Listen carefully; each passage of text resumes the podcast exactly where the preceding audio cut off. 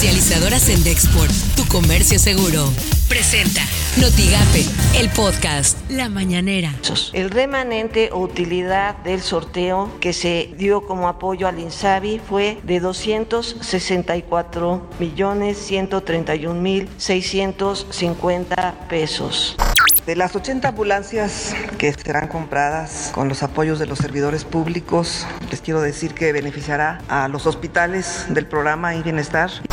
Lo que queremos es que regrese el dinero, porque si estamos hablando de 200 millones de dólares, pues son, si hago bien las cuentas, como 4 mil millones de pesos.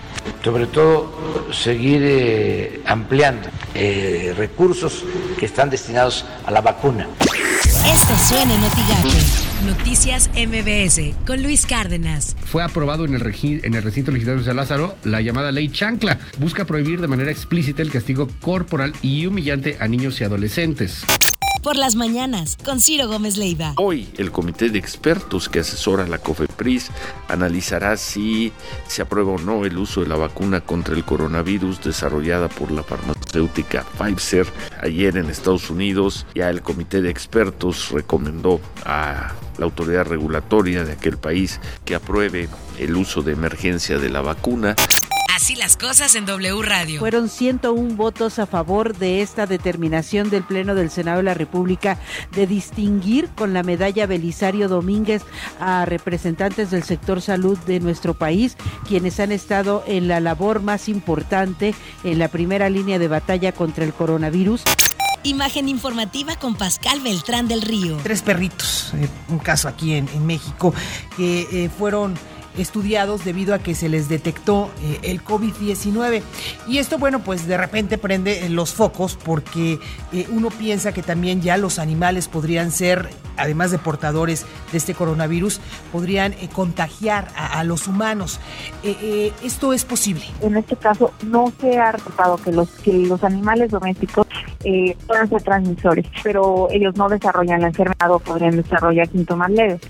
Editorial Notigape, con Martín Cifuentes. Frente al panorama de desempleo que ha dejado la pandemia, expertos visualizan ya el futuro laboral de México y particularmente de Tamaulipas, detallando que a pesar del negro panorama, esta crisis sanitaria se debe aprovechar con estrategias en organización y formas de vender, de comerciar, a fin de recuperar las miles de plazas perdidas por el confinamiento. La situación de emergencia ha dado paso a la imaginación, a la inventiva, a una generación de mini emprendedores que no se ha dejado y que hoy inunda las redes sociales con ventas desde pasteles hasta ropa, perfumes, comidas y servicios. ¿Quién sabe qué vaya a pasar con ellos después de la vacuna? Pero como para la vacuna aún faltan meses, la lucha de estos invencibles continúa.